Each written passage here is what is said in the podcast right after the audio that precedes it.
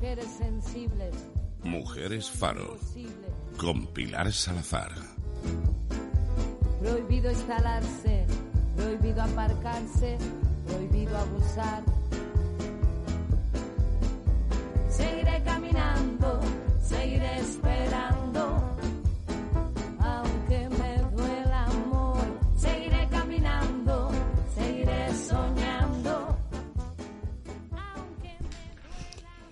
Estamos en el cumpleaños de mi abuela materna. Me reúno con mi familia. Mi padre y mi abuelo paterno murieron hace 18 años, cuando yo solo tenía 24. Los dos se llamaban Fernando.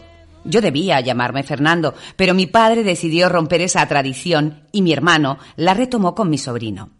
Me saltaron. Me llamo Raúl, pero de alguna manera soy el sin nombre. Mi abuela paterna murió el año pasado después de 16 años sin la compañía de, sus- dos hijos ni de su marido. Es el cumpleaños de mi otra abuela y sé que mi familia materna es ya la única familia que me queda. Mi abuela materna se llama Consuelo Vaquero Rubio. Jodorowsky asegura que los nombres marcan. A mi abuela la marcó sin duda, porque ha sido el consuelo de todos nosotros. Cumple 83 años. El año pasado murió una de sus hermanas y la otra tiene Alzheimer. Nosotros también somos la única familia que le queda. La que ella formó. La otra, la familia asignada en su nacimiento, le duró poco. Estamos de cháchara. Mis primos no están, solo mis abuelos, mi madre, mis tíos. Soy el mayor de los nietos y todos me consideran ya de la misma generación que mi madre y mis tíos, como si hubiese subido un peldaño, como si yo fuera su hermano o no su hijo o su sobrino, y no su hijo o su sobrino. Hablamos mm, de todo un poco, de anécdotas de la historia de mi abuela. Si yo supiera escribir, dice ella, escribiría mi vida porque tengo muchas cosas que contar. Y eso me revuelve por dentro. Una guerra, un orfanato, una posguerra, varios negocios, emigración, una transición. Todo sin saber leer ni escribir. Yo te la escribo, le digo. Ya, ya, yo escribiré tus memorias. Se lo debo. España y su historia reciente se lo deben. Pero no tengo ni idea de cómo se escribe la, biografía de tu abuela. Bienvenidos y bienvenidas a Mujeres Faro.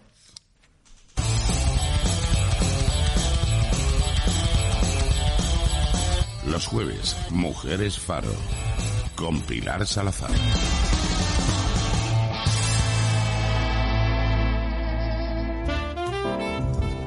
Hoy, en Mujeres en Espiral,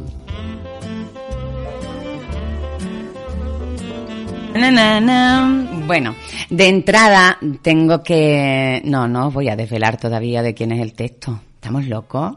No, esto es como, como el cliffhanger de, la, de las series de televisión, ¿no? Que te dejan ahí colgado y colgadas del precipicio. No, todavía no. Os tengo que decir que es el primer día que, estamos grabando en el estudio desde la pandemia. ¡Wow! Si puede Chencho ponía un ¡wow! Esto me toca las palmas. Pues para mí es muy importante por muchas cosas eh, y sobre todo muy emocionante. Un sentimiento que me invade el pecho y que me explota. Y qué mejor manera de inaugurar eh, de nuevo ¿no? este estudio, eh, de volver con, con mujeres faro y especialmente con mujeres en espiral, que con una persona a la que quiero muchísimo, que trae a otra persona a la que quiere muchísimo y hay personas aquí que también quieren muchísimo y se quiere todo el mundo entre ellos, pues aquí hay una cantidad de amor para inaugurar hoy el estudio que es que va a explotar el estudio en un segundo. Si de pronto escucháis. Hemos muerto de amor. Pero bueno, mientras tanto, eh, os va a decir hola, lo conocéis perfectamente porque habéis escuchado su voz durante, ¿cuánto lleva? ¿Un año, dos años? Sí, quizá un año y medio. Quizá. Un año y medio. Sí. Ya, ya sabéis quién es, ¿no? Como me gusta a mí decir, Raúl V. Rey, bienvenido. Gracias, Pilar. Oye, qué ilu. Sí, la verdad que encantado de, de volver a estar aquí, de poder hacer esto en directo y como tú dices, de estar tan bien arropadito.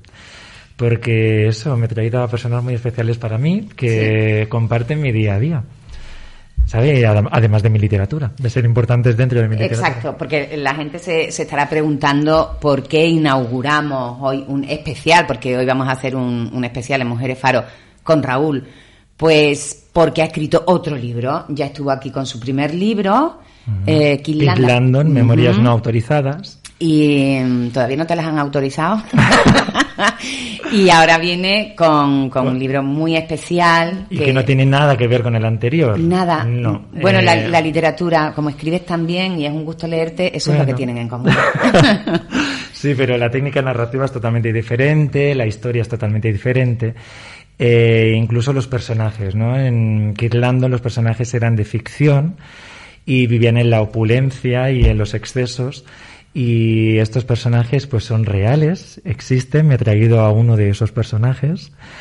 Y, y bueno, tuvieron que transitar por una historia de pobreza y bueno, de ausencias, de escasez y que superar muchas cosas. En realidad representan a toda una generación. Hombre, yo me imagino, porque mm, las personas que están oyendo el programa han oído la introducción y el final, ¿no? Que dice eh, ta, ta, ta, ta, ta, pero no tengo ni idea de cómo se escribe la historia de tu abuela. Pues a que, os imaginaréis, ¿no? a quién tenemos aquí, entre otros muchos corazones magníficos, tenemos a tu abuela. Sí, tenemos a la protagonista de, de la historia. Consuelo Vaquero, qué nombre más bonito, Rubio. Consuelo, a ver si te podemos escuchar bien.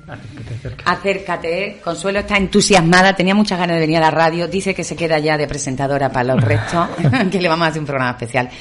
Eh, bueno, Consuelo, buenas tardes, noches. Vamos a hablar de- del libro que ha escrito eh, tu nieto, pero vamos a hablar de ti realmente. ¿Qué te digo?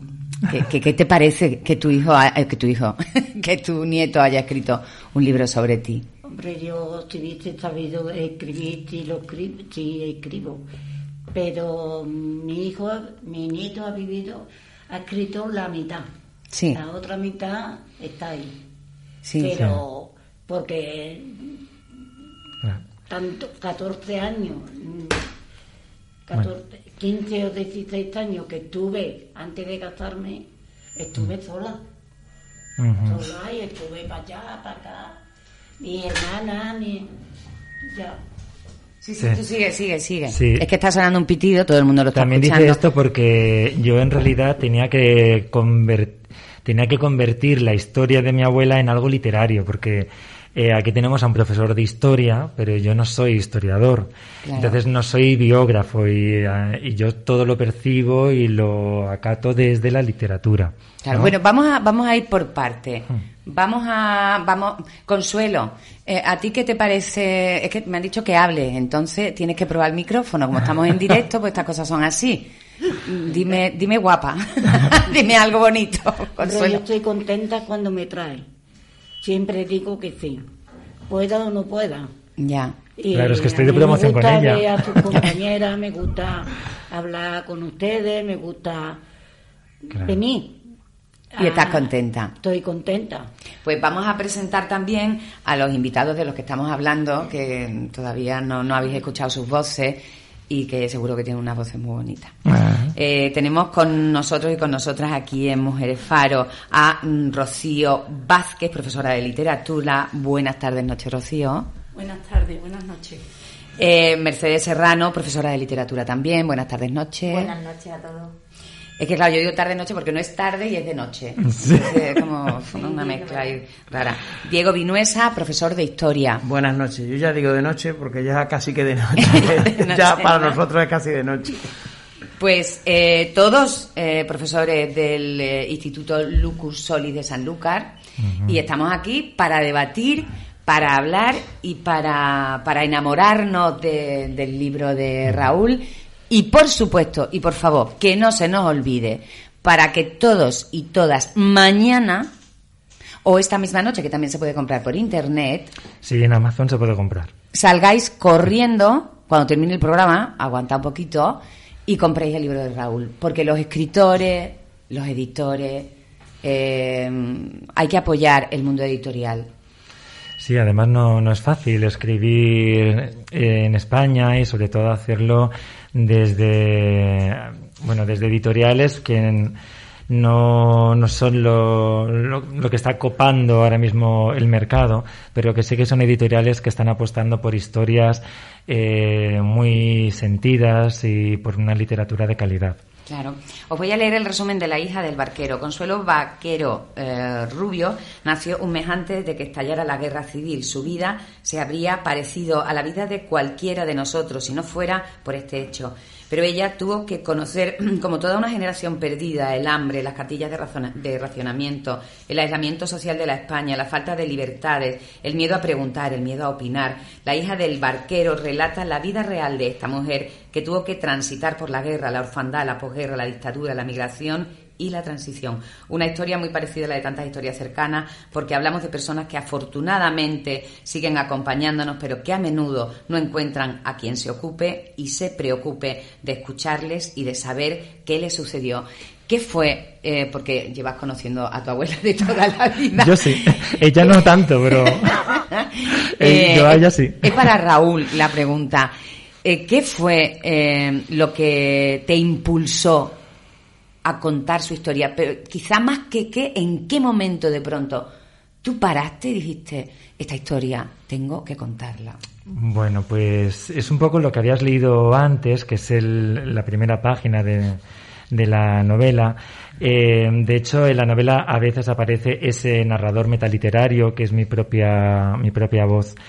Eh, yo cuando mi abuela me dijo que le gustaría escribir su, su, su vida, sí que me sentía un poco en deuda, pero una deuda generacional, Sí. no una deuda personal o familiar. Eh, siempre me ha dado la, la sensación, yo que he vivido con mis cuatro abuelos, que a esta generación, la gente más joven, no les hemos prestado toda la atención y a veces desde las instituciones tampoco. Eh, yo no sé si a lo mejor Diego estará de acuerdo, pero la ley de memoria histórica no se está aplicando excesivamente, a lo mejor se, se está quedando un poco corta. Y, mm, y entonces, como yo soy escritor y no soy biógrafo, tuve que hacer un ejercicio de ver cómo tomaba los elementos de la historia de mi abuela y los convertía en literatura. Por eso elegí desde su nacimiento, que es simbólico porque nace cuando estalla la guerra, hasta el año 82, que el PSOE gana la- las elecciones por mayoría absoluta y después de 12 años, habiendo emigrado a Barcelona, eh, ella y su familia consiguen regresar a Sevilla. Entonces me parecía que ahí había una historia eh, más o menos redonda y que lo que sucedió después a lo mejor tenía menos peso literario, podía tener peso personal, ¿no? Sí. Las vivencias y todos los recuerdos.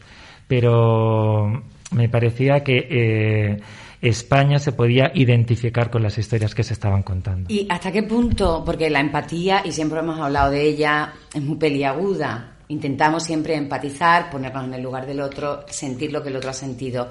Y como digo yo siempre, la empatía tiene patas, hay que hacer algo, en este caso tú lo has hecho. Mi pregunta es, cuando tu abuela te contaba esas historias y cuando empezaste a escribirlas, ¿las vivías, las sentías, eras capaz de empatizar y decir, ostras, si me hubiese tocado a mí esto, no sé qué hubiese Ya, hecho? Pues fíjate, yo empatizaba sobre todo al escribir, porque yo me meto mucho cuando escribo, o sea, se me va la noción del tiempo y cuando escribo me emociono con las cosas que escribo, a veces me río y a veces también lloro. Y, y, eh, para mí era también extraño porque yo nunca había escrito algo real. En principio, la realidad tampoco es algo que a mí me interese especialmente. Me interesa la ficción. Sí. Pero esto de meterte en la cabeza y el alma de tu abuela y de tus familiares que tú has conocido y acompañarlos en los primeros años pues era un acto casi psicomágico. Sí. ¿no? Un acto de sanación, de comprenderlos perfectamente, de, de acompañarlos, de consolarlos. Ha sido un proceso muy intenso. Muy bonito. Sí. Consuelo, tú te ves reflejada en las palabras de tu nieto. Yo, ¿Tú te, tú te ves reflejada en las, pa- en las palabras de tu nieto? yo sé, me veo mucho. Mucho. Eh, siento, eh, he llorado algunas veces pensándolo, porque mis hermanas nunca me han dejado hablar, porque eran mayores y decía, niña, déjate ya de, de la guerra, y nunca me han dejado hablar, Y tú tenías esa necesidad. sí, porque yo lo pasé muy mal. Y entonces, porque a mí me tocó una tía, una hermana de mi madre. Me tocó una temporada que me tenía que, que cuidar y me dejaba en la esquina pidiendo. Y entonces lo pasé muy mal. Cuando mi hermana fue por mí y me vio así, bueno, quería comerse a la tía. ¿Sí? De- ¿Crees que mm, podría escribir, escribir tu nieto una segunda parte de La hija del barquero? Pues sí. ¿Sí? bueno, pues vamos a seguir desgranando eh, La hija del barquero. ¿Qué os parece si pasamos a otra sección? Ya hemos presentado a Raúl, ya nos ha contado un poquito, pero es que como vosotros y vosotras estáis tan calladitos, tú y ella estáis tan calladitos, vamos a pasar a nuestra sección que a mí me gusta mucho, Mujeres Tierra. Mujeres Faro. Un programa que inspira, motiva e informa. Todos los jueves en Radio Guadalquivir con Pilar Salazar.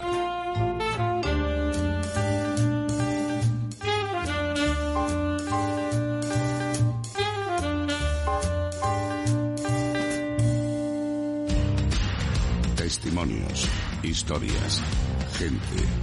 Hoy en Mujeres Tierra Eh, se organiza. Eh, Vamos a pasar a Mujeres Tierra y mm, yo creo que la mejor manera, la mejor manera de, de que conozcáis eh, en qué consiste el libro de, Raúl es escuchándolos eh, a todos ellos leer un fragmento de la novela. Así que cerrad los ojos. Eh, aquellas personas que estén en lo alto de la montaña, a- que por cierto tengo que decirlo ahora, ¿no? Muchísimas gracias a las personas que nos oyen, a las que nos están escuchando desde Francia. Hoy le mandamos un especial saludo a Carlos, con mucho cariño, que está en la montaña escuchando nuestro programa, mirando la- las estrellas, a Madrid, a México, para toda la gente que nos está escuchando. Así que todas esas personas del mundo que nos están escuchando, que cierren los ojos, porque aquí en Radio Guadalquivir, hoy vamos a vivir un momento mágico. Ya casi está así. Ve empujando cuando te vengan los dolores. La comadrona cayó un largo rato con la mirada perdida en cosas pasadas y arraigadas. Mi padre tenía una casa en la ciudad y la tuvo que malvender tras la guerra. Compró un terreno en el Aljarafe y nos llevó a todos a vivir al campo. Tener gallinas y cerdo y un huerto y árboles era lo único que te aseguraba el sustento. Estábamos bien y tras la guerra éramos pobres. Y he seguido siendo pobre desde entonces. Mi hijo quería estudiar y no ha podido estudiar porque lo metí a trabajar en una carpintería para que aprendiera el oficio y contribuyera en casa. Y ahora por las tardes se marcha y no me cuenta nada. Anda con compañías de las que no me quiere hablar. Creo que está metido en un sindicato o peor. Vete tú a saber. Y yo no duermo por la noche por miedo a que me lo metan en la cárcel y lo obliguen a picar para hacer canales y morir en los surcos para que nadie lo recuerde. No pienses esas cosas, mujer. Tu hijo está bien. Con suerte, sus hijos irán a la escuela y tendrán una tienda de comestibles y vivirán mejor que nosotros. Y los hijos de sus hijos serán abogados o médicos. ¿Cuántas generaciones hacen falta para pagar la deuda de la guerra y esta mordaza que tenemos? A veces desearía haber nacido en algún otro lugar, en Francia o Suiza o América o la China, me da igual. Eso es ser español, desear haber nacido en cualquier otra parte. Bueno, que momento mágico, no. Aquí- Bueno, yo sé que, mira, está todo el mundo, lo, lo siento, lo siento en mi corazón porque nos están oyendo online, que por cierto, si, si, si no lo sabéis, a través de la página web del Ayuntamiento de, pues, lógicamente, de Salud. de San Juan de Alfarache, eh, pues podíais escucharnos en directo. Eh, están todo el mundo yendo a comprar el libro, Raúl. Es que lo, eh, tengo un así como bum, bum, y eso, el latido de mi corazón, don profesor de historia. Me encanta lo de profesor de historia, es muy... mm. Maestro, como empresas. Yo, yo le decía como, no sé, como, pero, ¿con quién estás? Con un profesor de historia. Más interesante. Sí, sí, suena como... uf, mm, qué guay, ¿qué te cuenta? ¿no? Aquí en los pueblos es maestro, maestro. Ma- Además se siente uno orgulloso de, de la palabra maestro. Maestro, maestro Diego, maestro, Maestro Diego. Diego, maestro Diego. Maestro Diego, eh, ¿cuál es la importancia de la ley que comentaba, hablaba antes Raúl, de la ley de la memoria histórica? ¿Realmente somos conscientes como sociedad de la importancia de la ley de la memoria histórica? De la importancia y de la necesidad de esa ley que nace en el 2007, creo recordar, y que intenta, bueno, tapar ciertas heridas de esta gente estas que vivieron esa guerra o que sufrieron, mejor que que vivieron, que sufrieron, y que tuvieron que estar callados tantos años. O sea, no decir, yo recuerdo, ya no es solo momentos históricos, yo recuerdo contar a mi bisabuela, que, que era muy del PC, que jamás se negó a firmar la, la muerte de su marido en, la, en el frente y por ello no, no consiguió una paga, una pensión y siempre se negó a, decía que prefería morirse de hambre antes que decir que su marido había muerto de una muerte natural. Así que eso que tuvo que callar toda la vida, pues que se reconocieran ciertos derechos, el que ya está bien de callar, ese miedo a que ellos tienen a que no se hable de política, a que ellas mm, digan, no se habla de política. Mi abuela vive todavía con 98 años y ya que está la pobre perdiendo un poco la, pues la, la- la noción de, de la realidad, vuelve a esos miedos. No habléis de política, callaos que pueden venir, no se escucha la radio. no Ese, pues, esa ley de memoria histórica vino, por lo menos, a intentar resarcir un poquito esas heridas, a que puedan pues enterrarlos dignamente, a que no estén en unas cunetas, a quitar esas placas de los ayuntamientos o de las puertas. En mi pueblo, por ejemplo, todavía sigue, en Extremadura todavía sigue alguna placa puesta por ahí eh, con los nombres de aquellos que desgraciadamente murieron, porque por supuesto murieron y fueron asesinados con- por uno u otro bando, pero y los otros que no, que no están en ningún sitio, que no están en, en una tumba o que están en una fosa común o tirados en un pozo o, o cualquier... Bueno, pues esa ley por lo menos sirvió para que algunas personas pudieran recuperar y están en su derecho de recuperar los huesos o, o el recuerdo de sus abuelos o que se borren sus nombres de una lista de imputados en delitos que no, que no cometieron. Y ahora que hablamos de mujeres, pues recuerdo el libro de Pura Sánchez, ¿no? Este libro de, de esa represión a las mujeres que sufrieron una guerra y que por ser mujeres no tenían derecho a opinar, que estaban, Sí. las trataban de locas, ¿no? Que las trataban las mujeres rojas tenían, leí por algún sitio que tenían la frente huidiza y la, y la cara pro- prominente propio de los simios. Y entonces se, se decían algunos teóricos que rápidamente se encontraba o se sabía quiénes eran las rojas en, en- mirándolas simplemente a la cara, ¿no? Es terrible esa situación. Bueno, pues ya debemos olvidarla. Y yo cuando explico historia y explico este momento, siempre empiezo porque donde se explica es en cuarto o en segundo de bachillerato Sí. cuando empiezo para ir preparándolos y, y que lo vean desde un punto de vista objetivo, porque me gusta que, que interpreten la historia, yo les digo que la historia es subjetiva, pero que mi obligación es enseñársela de forma objetiva y que eh, lo que yo les enseño ellos deben contrastarlo luego. Pero yo desde que empiezo les digo siempre cuando les pregunto, les explico las guerras, que es con lo que se explica muchas veces en historia por el tema de la PEBAU y todas estas cosas, siempre les digo, tú eres más de Abderramán III o de sus enemigos. ¿Tú eres más de Isabel la Católica o de Juana la Beltraneja? ¿eh? ¿Por qué preguntas esto? Digo, porque cuando lleguemos a la guerra civil, igual que os da igual ser de Juana la Beltraneja o de Isabel la Católica, os debe dar igual ser de un bando o de otro. Es un- algo que, que sucedió bueno. y que bueno está ahí, ¿no? Y que debemos interpretarlo desde el punto de vista objetivo. Ver lo malo que se hizo en un lado ver lo malo que se hizo en otro y entender que después de que se terminó la guerra hubo 40 años de dictadura. Y Claro. eso, no se, eso no se puede olvidar. Es obvio de todos modos que en las guerras todos perdemos. Todos. Mm, Es terrible. Recuperando Pero hubo un bando. Claro, todo. eh, que estamos ahora así, así, ¿eh? Sí, Quedan estamos días, ahora. Parece que no, a ver si, a ver si tenemos suerte. no y se queda, aprendemos. no, No, y se es queda. que no aprende. Yo estaba ya escuchando el informativo y decía, no, no, no doy crédito, no aprendemos. Pues eh, retomando lo que me has dicho, me has hablado de mujeres, me has hablado de dolor, eh, decimos que en una guerra todo el mundo pierde. ¿Cómo crees que, mm, que se sienten los que han perdido? Dices, hay gente que sí está puesto los nombres, hay gente no. Cuando alguien dice lo de es mejor no remover el pasado, pero en, en mi pasado yo no sé dónde estás, El tuyo sí. en el tuyo sí, ¿no? Tú le llevas flores, que decía mi bisabuela. Tú le llevas flores a tus muertos, yo a los míos no. No, o sea, es terrible. Además, eh, yo también, Pilar, creo que, fíjate que hay una, hay una literatura bastante extensa aquí en España que rescata la guerra, la posguerra y tal, y siempre lo hace eh, viendo a los represaliados, a los perseguidos y demás. Pero hubo una gran generación, como por ejemplo mi abuela, que en realidad tampoco estaban metidos en política y demás, y simplemente es que vivían en un contexto que era dictatorial, donde eh, había muchísima escasez y tenían que sobrevivir eh, con cartillas de racionamiento, con el extraperlo, con, en fin, tantísimas cosas que ahora mismo no se nos Con pueden ni enfermedades, ocurrir. perdona, con enfermedades, porque el hambre traía tuberculosis y era la enfermedad del- era la enfermedad de moda. Quien no tenía algún, como se llamaba, enfermaba de pecho, ¿no? Enfermaba. Mi abuelo murió claro, de Mi abuelo también, con tuberculosis, 26 sí. años, y mi padre tenía nueve meses cuando murió su padre. O sea que, y como mi abuela sacó adelante, y es lo que yo, mi abuela decía, que su suegra les decía que había enterrado, a este, este, este yo enterrado, este miedo a la muerte. He enterrado a tres hijos, pero prefiero enterrar a tres hijos antes que enterrar a tres nueras.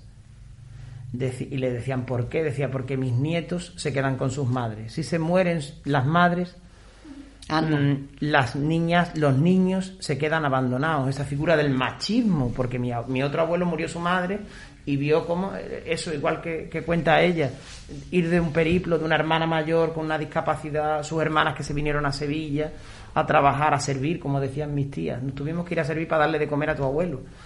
Como Claro. su- e- ese- Es que esas pero, historias- sin embargo, las mujeres tiraban del carro. La mujer del represaliado, la mujer del abandonado, la mujer del que se fue. claro. Ellas tiraban del carro y sin embargo los hombres, ese machismo que hacía que un hombre no pudiera cuidar de tres niñas en este caso. ¿Cómo va a cuidar un hombre de tres niñas? Debe casarse. O de su madre. Y debe casarse, y debe casarse con lo primero que le sale, que puede ser una excelente señora, o puede ser una señora que se ampara porque también tiene hijos, o- y, y vienen los problemas de esta niña abandonada. Que Mira, va- Diego, ahora que estás hablando de eso, estamos hablando de- del pasado, porque cuando damos las charlas sobre igualdad, hablamos mucho de esto, del pasado, del machismo, del- de la sociedad, eh, donde el hombre era el eje, era el eje, Rocío Mercedes, o sigue siendo el eje. Ah, preguntaza, ¿eh? Una pregunta trampa. No, no es, no trampa, eh, hay una sola respuesta. La La cuestión verdad, es que hay que pringarse. también, Depende también. Sí es cierto que yo creo que hemos mejorado muchísimo ¿no? en ese sentido y que hemos evolucionado bastante, pero siempre quedan cosas por hacer. Y es como decía Rocío, ¿no? pues hay casos y casos. Y, pero es verdad que la generación más antigua, la generación pues de Consuelo, de mis abuelos, o no tanto mis padres, pero bueno, yo es verdad que en casa afortunadamente no lo he vivido, ¿no? Con mi padre, pero sí es verdad que conozco gente de la edad de mis padres que, que tienen todavía ese perfil, ese perfil del hombre es el que trae el dinero a casa. Pero tu padre eh, limpiaba la casa a la par que tu madre, o cuidaba de vosotros, o cuidaba de Sí, su mi padre, yo siempre lo digo y es que voy a presumir un poco, no sé si me Sí, estará sí, escuchando. no, por pero, favor, eh, ejemplo. pero es verdad que mi padre trabajaba fuera de casa, pero sí es verdad que cuando, y mi madre no, entonces la- ella, la- normal, las tareas de la casa las hacía. Claro. Pero él cuando venía, yo recuerdo que él nos bañaba, compartía, de hecho él friega, cocina, Lo plancha. que es corresponsabilidad Eh, a día de hoy, En mi caso, yo no lo he vivido afortunadamente, pero sé de otros casos eh, cercanos que, que no eran como mi padre. Entonces, Mm. no sé, él, y a pesar de haber sido hijo único, que podía haber estado mucho más protegido, más mimado, más. En ese sentido, pues no sé. Mm, hemos tenido esa suerte, quizá por educación, Mm. por condición, no sabemos por qué, pero sí, mucha gente de su generación no ha sido así. No, bueno, No ha sido así. y la mayoría, ¿verdad? La mayoría no. Y de la Eh, nuestra también. Es que eso te digo porque precisamente yo lo quería comentar, no vengo de un seminario sobre violencia de género, eh, que son, van a ser tres días, uno era violencia de género y educación, violencia de género y discapacidad, y mañana que es violencia de género y fuerza de seguridad. Y hemos tenido mm, ponentes magnífica, magnífica, eh, y por desgracia el resumen es, mm, seguimos igual en muchos aspectos.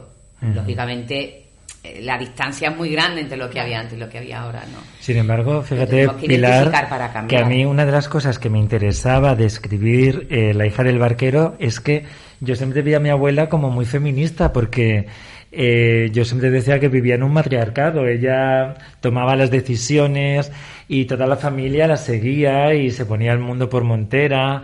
Eh, si se trasladaron a Barcelona fue porque ella lo decidió, si volvieron fue también por esto. Consuelo, ¿tú notas ahora la diferencia que hay entre ser mujer? Mira, te voy a decir, porque mi madre le da mucho coraje que diga lo de en tu época, porque ella dice que mi época también es esta. Entonces le da mucho coraje. Y como te veo como mi madre, muy bien puesta, no te voy a decir, en tu época te voy a decir. Cuando eras un poco más joven y ahora, ¿no? En esos dos eh, espacios de tiempo, ¿notas ahora la diferencia que hay en el trato a la mujer? Bueno, a mí mi marido nunca me ha maltratado. Pero mm, ¿Tú te sentías libre? Yo me he sentido siempre libre porque he sido así. Porque mi marido le decía yo, voy a hacer esto, y él pues decía, vale. ¿Por qué? Porque le convenía. Porque mi marido es un poquito machista. Sí. Eh, porque si digo otra cosa es mentira. Mi marido es machista. Es decir, él, mm, yo me, me- eh, trabajaba en un bar, en un bar, con 40 o 50 años. Sí. Siempre he estado en la calle. Cuando me veían que yo era siempre muy suelta y un muchacho o un hombre se fiaba en mí, pues entonces él no quería que yo fuera a Arba, no quería que fuera a este, a ese hombre que no me arrimara tanto. Esto, y, pero entonces, ¿por qué está convenido de primera hora que yo me vaya a Arba? Claro. Eso es machista, ¿no? Claro, no, además, pero que ella lo tiene clarísimo. Pero cuando tú, tú, tú- en ese momento que lo estabas viendo y tu marido decía, no, no, ahora ya, ahora que viene Pepito Pérez, que no me gusta que te mire, ahora ya no vaya Alba, ahora ya, no me ayude. Ahora no vaya a Arba. ¿Tú en Pero- ese momento te dabas cuenta de, de eso que estaba De pasando? machista que era, pero yo me iba a Arba.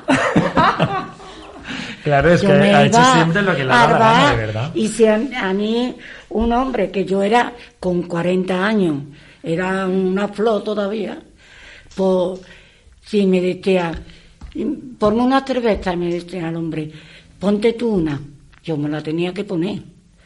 ¿Por qué? Porque yo estaba en la barra y si el dueño me estaba viendo que me estaban convidando y yo no quería, ya él decía, ¿por qué? Una cerveza pues me perdido.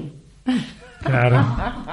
Una venta, una venta perdida. Estamos, eh, yo creo que está quedando muy claro lo que nos vamos a encontrar en la hija del barquero. Es la hija del barquero, ¿eh? con mayúscula. Además, mira, todo lo que se cuenta en la historia, yo digo que algunas cosas a lo mejor no las he contado, pero todo lo que se cuenta es verdad. Sí, Eh, todo. Más verdad que... mm, Que eh, van a hacer una serie de ti, ¿eh? En Netflix van a hacer van a hacer una serie de la. No, no, no, broma, ¿eh? No, broma. Se hace un guion. acabarán haciendo. No, pues, pues eso, que todo lo que se cuenta es verdad y yo recuerdo cuando yo era pequeño que si alguien me decía que las mujeres no podían hacer tal cosa, yo siempre me quedaba extrañado porque como en mi casa eso yo no lo veía, yo decía, "Es que ¿a qué te estás refiriendo? si yo veo que las mujeres hacen de todo, Sí, claro, ¿sabes? en relación. Y es que me ha recordado antes, pues, escuchando a tu abuela por el tema de la libertad y todo eso, eh, sí es verdad que en el libro eh, hay muchos pasajes ¿no? en los que se ve pues esa falta de autonomía ¿no? que tiene Consuelo cuando es pequeña, pues por las situaciones personales que vive. Le falta a su madre, va, está con sus tía, con su tía, con sus hermanos, un orfanato, en fin, no quiero desvelar tampoco mucho, ¿no?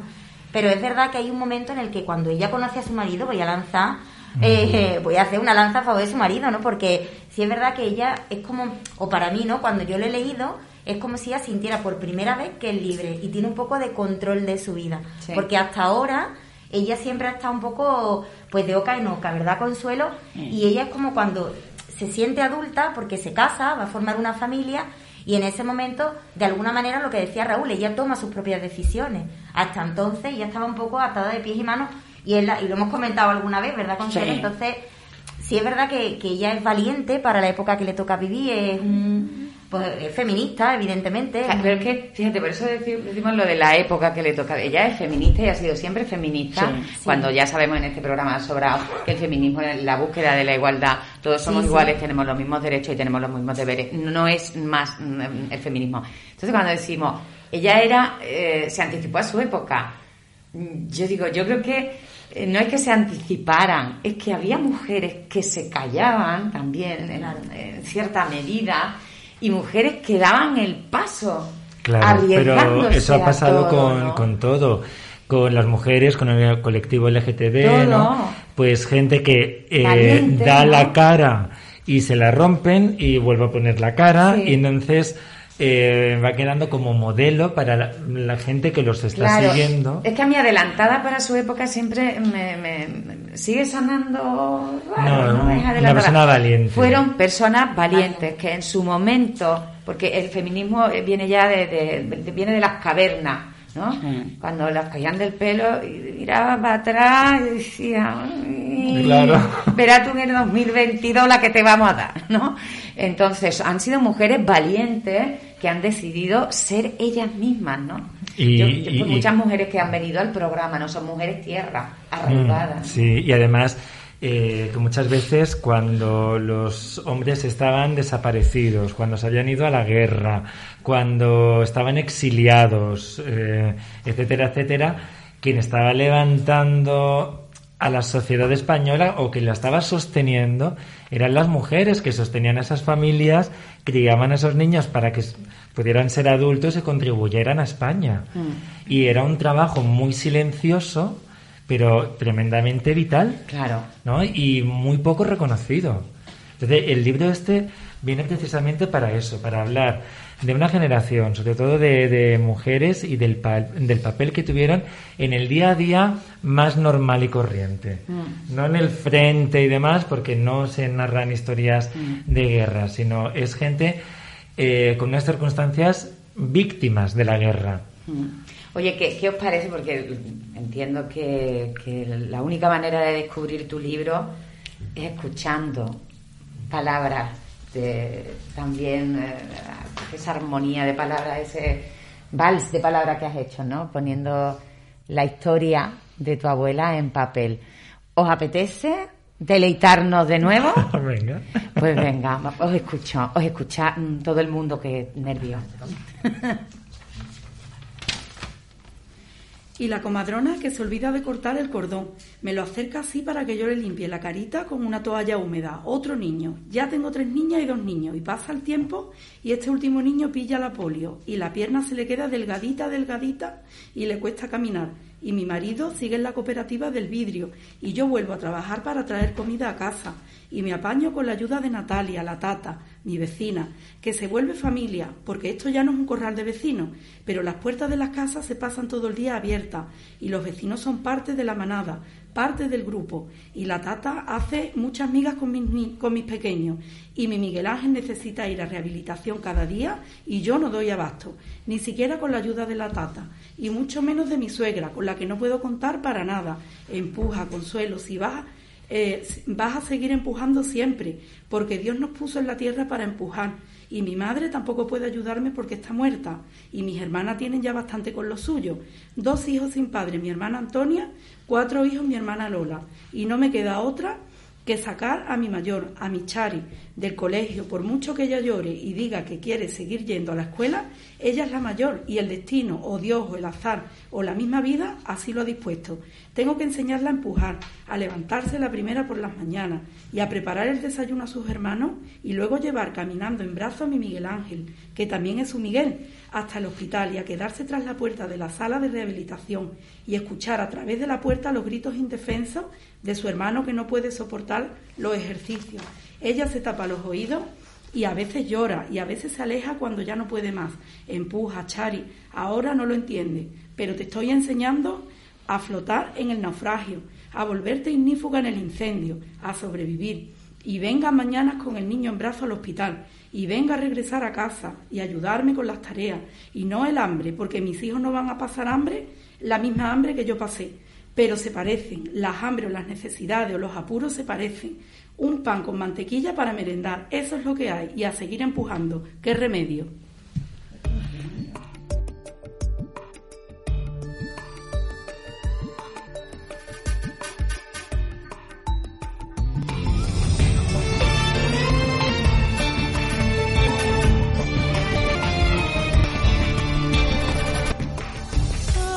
Apoyé en el quicio de la mansevía. Miraba encenderse la noche de mayo. Pasó, sonía a puertas caballo. Rana, me descanté, yo te dije casi. Ven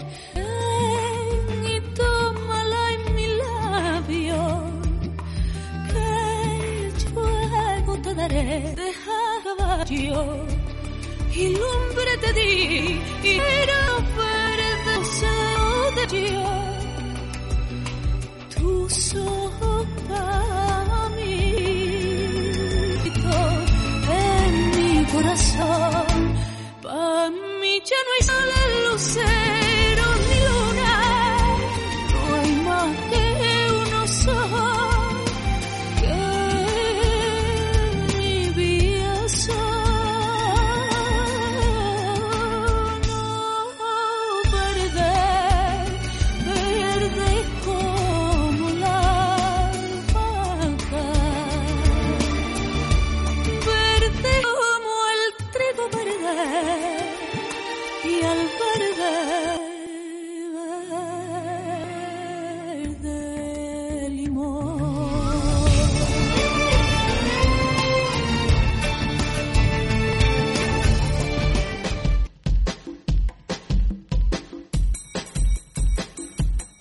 Mujeres Faro.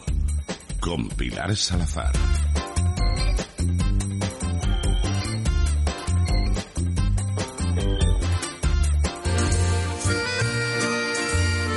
Contactar con nosotros. Llama al 54 20 04 o 954 10 15 68 o envía un email a mujeresfaro arroba gmail.com. Nos encontrarás en Facebook Mujeres Faro y en Twitter arroba mujeres.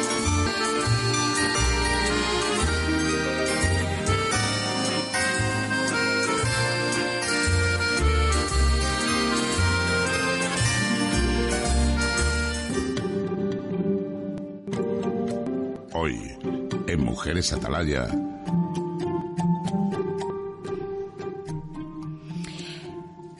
En Mujeres Atalaya, ¿qué es una atalaya? Una atalaya es un sitio donde tú puedes otear y ver todo el horizonte, verlo todo por delante.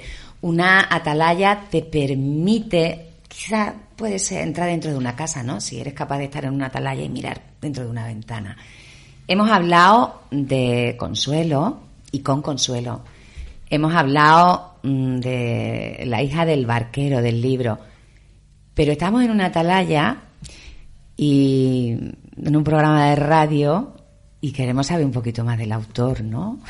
queremos abrir esa ventana vista, vista desde esta atalaya y queremos, eh, entonces os voy a poner en un compromiso, Rocío, Mercedes, Diego, Consuelo. Eh, a ti no.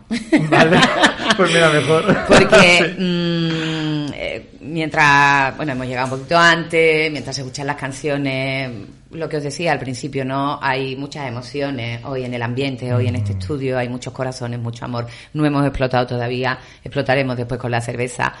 Eh, y os voy a pedir eh, tres palabras. Mm, complicado, sí, es- eso siempre que dices lo de dime tres palabras, dices tú, ah, ahora tengo que pensar un montón. Eh, pero de corazón, de esas que te salen de pronto, ¿no? Eh, tres palabras con las que definiríais a vuestro compañero. Y os digo, os han salido hace cinco minutos que estábamos escuchando la canción. Si son, pueden ser tres frases. ¿Cómo definiríais a la persona que ha escrito? No, pues en, en la- en las presentaciones de los libros siempre se habla del, del autor y se habla del libro. Hoy aquí en Mujeres Faro, en Radio de Alquivir, estamos hablando del autor, del libro y de la protagonista, ¿no?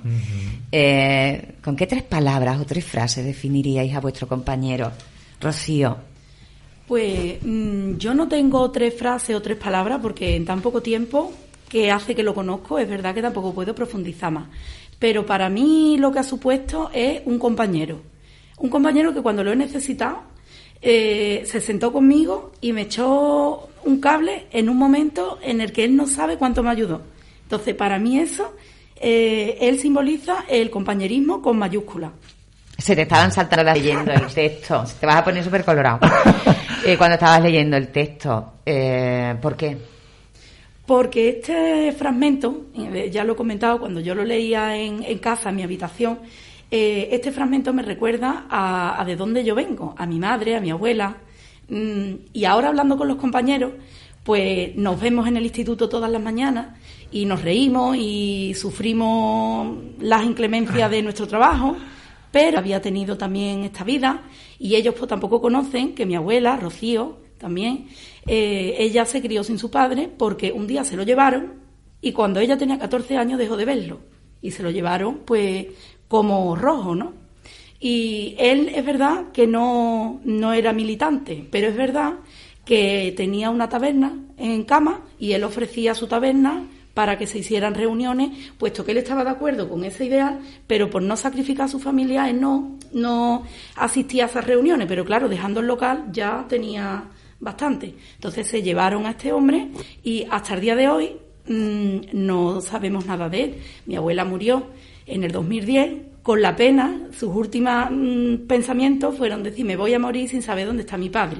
Entonces mi madre acogió ese legado. Y claro, los primos hermanos de mi madre dicen que abandone eso, que eso es una tontería. Y claro, ya mi madre es algo como que le debe. Entonces, pues mm, yo me he criado escuchando esto, escuchando a mi madre y a mi abuela que nosotras podemos con todo y decir, pues esto es lo que hay, hay que tirar para adelante. Y esta frase en una situación de una vida que no viene al caso, como la que yo he tenido, pues estas palabras a mí me representan. Este empuja, este tira para adelante y aprieta los dientes y para adelante. Y esto es lo que hay. ¿Y tú crees, Rocío, que, que estas palabras, ¿no? esta historia que, que ha contado Raúl, mm, piensas que va a representar a muchas personas, que la gente se va a sentir identificada cuando lean el libro? Hombre, claro, claro. Sí, ¿no? Incluso generaciones mm, de las que vivimos ahora y que rondamos los 40, como es mi caso. Es decir, que no hay que irse para atrás a hace generaciones que tuvieron 40 años hace 30, sino que en las de ahora y la, y la gente joven que escucha a sus padres y a sus abuelos mm, y los escucha, que eso es otro... de tema, otro costal. programa entero. Eso es, y los escucha, pues si los escucharan, también se sentirían identificados. Muchos de nuestros alumnos, rondando los 16, los 17 años, leyendo el libro, pues me dicen, maestra, hay que ver lo que, lo que estoy aprendiendo, hay que ver lo que estoy escuchando, la sensibilidad que a mí me está transmitiendo el libro, y son mm, niños y niñas, de, niños también, de 17, 18 o de 16 años. Mm. Entonces esto llega, porque es, es lo que hemos mamado. Y que además que tiene que llegar. Mercedes, primero, eh, tres palabras, tres frases. Perdón, Ay, que tenía que poner el micro bien. Que, eh, Yo te digo una cosa, las que me diga a mí se las aplico también a ella. Yo tengo un amigo que siempre dice, oye, que cuando te digan "Oh, qué guapa está o qué guapo está o qué bien lo has hecho, que asumamos la, ese halago sin, sin decir nada. A mí eso me gusta, o sea que sí, sí. ya no vuelvas a hablar. Asúmelo, eres una maravillosa persona, eres un maravilloso escritor y no hace falta decir tú también, tú también, tú también. Bueno, gracias. Porque es verdad, oye, vamos a, vamos a darnos a valer, vamos a subir nuestra autoestima, pero es que es verdad. Nada más que hay, hay gente que ya lo está leyendo, Raúl. Ya lo ha comprado por internet, ya lo tiene. As- Así de rápido esto. Mercedes, defíneme a Raúl, que se me ponga colorado. Bueno, pues Raúl, yo es que lo quiero mucho, entonces voy a ser muy, muy subjetiva. Entonces Raúl es mi amigo y él sabe que es mi amigo. Entonces como amigo, pues eh, lo quiero un montón. Pero por encima de todo, yo siento una profundísima admiración por Raúl, porque es que es un artista en todos los sentidos. Él es como, coincido con Rocío, es que es un grandísimo compañero, súper trabajador y es que hace bien todo lo que se proponga, porque mm, como profe de lengua es fantástico, pues como todo lo que haga como escritor, de, de poesía, de teatro, de novela, de todo. Entonces, que es hiper completo. Entonces, yo lo admiro muchísimo. Entonces, no, es que no puedo. Algo que, que englobe toda la admiración es, es difícil, pero es verdad que es un genio. Entonces, yo creo que, que es artista por eso, porque él todo lo que toca lo convierte en arte y eso es difícil. En arte y en emociones, ¿no? Efectivamente, él es muy sensible, entonces es capaz de transmitir esa sensibilidad tan gigante que tiene y, y hace pues que Rocío se emocione hace tres minutos, que lloremos todos, que, que esa empatía de la que tú hablabas al principio, ¿no? que todos empaticemos con Consuelo, que Consuelo sea parte de nuestra familia y, y de alguna manera eso no todo el mundo es capaz de hacerlo, ¿no? Y él lo hace con una facilidad tremenda. Diego.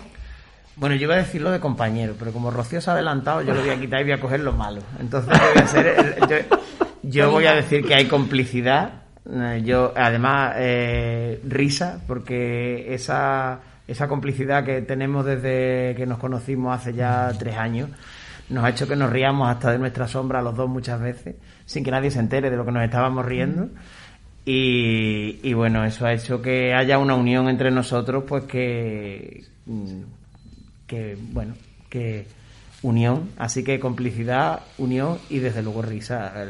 Hemos pasado muy buenos ratos, hemos tenido estas- estos meses que hemos estado un poco más distanciados por el trabajo, Claro. que hemos ido más con más rapidez de, la, de lo normal, pero ya nos hemos sentado un par de veces a reírnos porque Sí, es también que lo necesitamos. trabajo Risa terapéutica. Sí, nos hemos tenido que reír y cuando nos vemos por el pasillo decimos, llevamos dos o tres días sin reírnos, así que vamos a, vamos a meternos con alguien sin que se entere vamos a reírnos. Vamos a reírnos. Qué malo. Consuelo, ¿cómo definirías a tu nieto?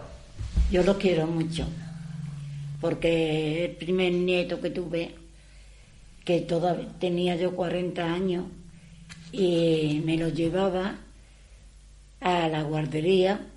Cuando iba, me daban dos horas de, de descanso para hacer de comer, y iba por él a la guardería. Y me quedaba con él hasta que me iba otra vez a trabajar. Es tu niño, entonces. Lo- hasta los cuatro años que me vine a Sevilla, pues ya, y después vino e- ellos detrás mía, porque entonces vinieron detrás mía y, y otra vez lo tuve conmigo. No es lo que dice él en el libro, que, que eres un consuelo, ¿eh? has sido el consuelo de la familia. Raúl, siento un poco que he tenido tres madres porque mi madre y mis dos abuelas han cuidado de mí. ¿ya será difícil definir a alguien, defini- autodefinirse? Bueno, pues mira, yo diría que soy sensible. Sí. Eh, para lo bueno y para lo malo. O sea, yo tengo que lidiar con mi sensibilidad eh, y a veces me cuesta también, pero otras veces disfruto mucho. Y cuando consigo transmitir mi sensibilidad, pues es muy satisfactorio. Eh, yo también diría que soy leal, o por lo menos trato de serlo. Y, y bueno, me gusta el humor también, Sí. pero un humor sano. Aunque le guste el humor, aunque le guste el humor. El humor más perspicaz lo dejo a Diego. Eh, eh, oye, en la, en la hija del barquero hay humor. Sí, sé que hay. Sé que hay. Hay partes Hay que una mezcla de humor, de, Sí. de- de- a ver, Claro, defíneme porque- la, aquí, defíneme la hija del barbero, del Es que, barbero, el barquero en eh, tres palabras. Pues la hija de- del barquero es una aproximación a la realidad. De, yo, lo di- yo diría que es un exorcismo. Es un- una manera de, de acercarme a ese pasado, de comprender a una generación, de comprender a mi abuela. Y esta generación no solamente lo pasó mal, había veces que también tenían que pasárselo bien y tenían que disfrutar a pesar de todas las circunstancias. Si yo te dijera eh, de las personas que van a leer el libro y me lo tienes que responder con una so- sola palabra, un sentimiento El sentimiento... que prime. Yo creo que sería la dignidad. Los personajes creo que a pesar de las circunstancias se mantienen y luchan por su dignidad ¿no? humana y, y eso es algo que hay que respetar. Una historia de todas las historias. Una historia, pues Una mira, anécdota. Por ejemplo, tenemos aquí otro texto que, que relata eh, la llegada de mis abuelos a Barcelona. Eh, llegaron con, con uno de mis tíos eh, solamente. Se lo llevaron precisamente porque estaba enfermo y mi abuela no quería dejarlo solo aquí. Bueno, lo dejaron con familiares, Sí. pero mi abuela lo- se lo quería llevar. y llegaron allí con lo opuesto. Entonces mi abuela tenía un trabajo, mi abuelo consiguió un trabajo en la propia estación, pero no tenían dónde dormir. Entonces las dos...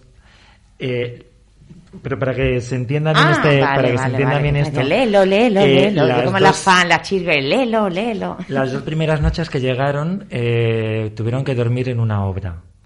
Y esto es lo, lo que cuenta. Entonces, llega un momento en el que mi abuela decide que eso se acaba. Que no puede dormir más en una obra porque además tiene un niño pequeño y O demás. sea, no teníais casa, no teníais nada. eh, Y me fui a- al centro de Barcelona y vi, busqué a un amigo mío, a un vecino, que habíamos vivido juntos En el Pumarejo. sí. en el espumarejo y entonces le dije, mira Luis, yo tengo que, no me quiero ir, pero no tengo casa. Y entonces pues me puso 20.000 pesetas en la mano. Pero antes, Es- esta es la historia. esa es la historia. esa es la escena. Vale, pues vamos a escuchar la historia, si os parece Voy, bien. Me dieron 20.000 pesetas en la mano y ya busqué la casa. Claro. Es que te queremos aquí todos los días, Consuelo. ¿Y dónde te estás quedando? Consuelo miró seria al matrimonio y luego apartó la mirada. En ninguna parte. En algún sitio dormiréis, digo yo. Preguntó la mujer de Luisito. En una obra, contestó Manolo. ¿Qué? ¿Qué quieres decir con en una obra? Pues eso, un lugar que el día de mañana será vivienda, pero que hoy solo es hormigón sin paredes. Hubo el silencio incómodo que solo surge cuando se dicen verdades. Ahora Luisito y su mujer se fijaron en el aspecto de Consuelo y Manolo. Cabellos sucios, aunque peinados. Ropa limpia, pero arrugada. Consuelo bebió de su taza por llenar el silencio con algo dulce. No le quedaba más remedio que volver a pedir ayuda, y aún se acordaba del desplante de Clara. Os vamos a pedir una cosa y no podéis decirnos que no. Cuando lo devolvamos podéis insultarnos si queréis, escupirnos, arrastrarnos del pelo, pero hoy no. Hoy tenéis que ayudarnos. Necesitamos 20.000 pesetas para alquilar un piso. Si lo llevamos hoy, hoy mismo nos dejan quedarnos. Hemos visto uno en un barrio cercano. ¿Os lo pido?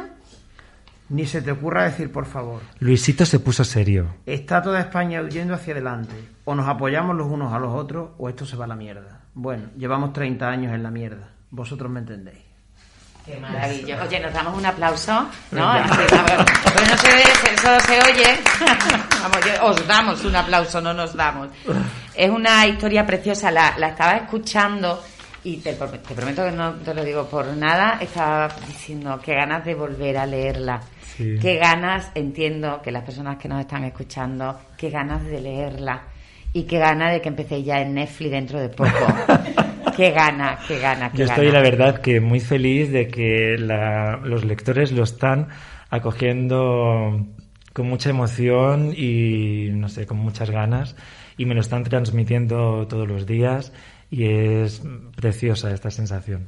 Pues muy bonito. Oye, y lo de Netflix no lo digo de, de broma. Hay muchísimas grandes novelas. Y a mí, yo este verano, y tú, tú lo sabes, como he tenido un problemilla con el oído, he tenido que leer. eh, bueno, me has. mm, me ha relajado leer, ¿no? Y estaba, veí, me leía el libro y decía, no voy a decir qué libro, ¿eh?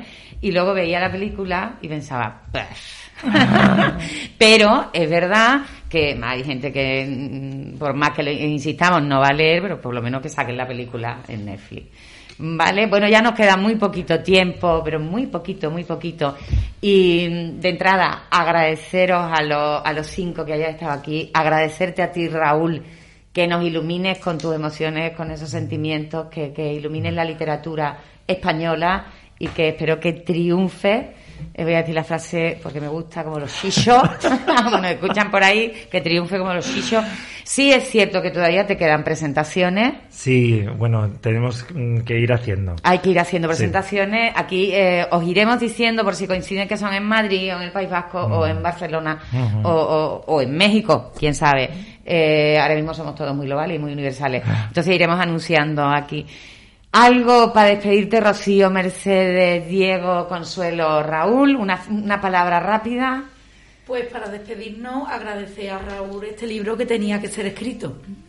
Mercedes. Lo mismo, daros las gracias y bueno, y gracias a él, ¿no? Por compartir, y a su abuela Consuelo, por, por compartir su historia con todos nosotros, que de alguna manera es la historia de todos, ¿no? Sí. Y yo darte las gracias por haberte acordado de llamarnos en este día, porque anoche, un placer. anoche volví a releer el libro y bueno, yo creo que porque me lo quedé en el pueblo y se lo pedí a Mercedes y me lo volví a leer, pues yo creo que creo que en dos horas o dos horas y Fíjate. pico. ¿En porque serio? me lo volví a ¿Sí? leer. Eh, ¿Verdad que me lo diste Sí, sobre sí. las 4 de la tarde? Cuando- No, No, las más 6 de la tarde. y a las 10 Más estaba tarde. ya viendo Netflix, como tú dices.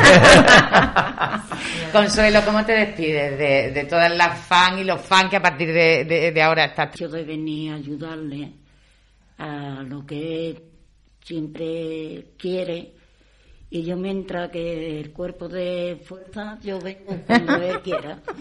Pues muchísimas gracias, Pilar. De verdad, por estar siempre ahí y hacerlo todo con tanta dulzura, con tanto amor, porque al final, yo qué sé, en la vida yo estoy valorando sobre todo la parte más humana y te lo tengo que agradecer. Pues yo te lo agradezco a ti porque me encanta. Eres de estas personas que te gusta tener a- al lado y no es fácil decir me gusta tenerte al lado 24 horas al día, 365 días al año.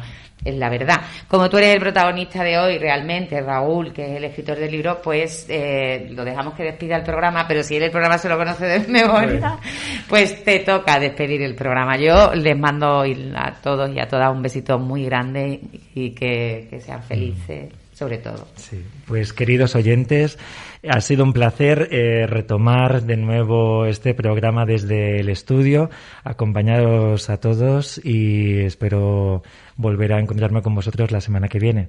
Así que un abrazo y sed felices. Para las mujeres sensibles. Mujeres Faro, con Pilar Salazar. Prohibido instalarse, prohibido aparcarse, prohibido abusar. Seguiré caminando, seguiré esperando.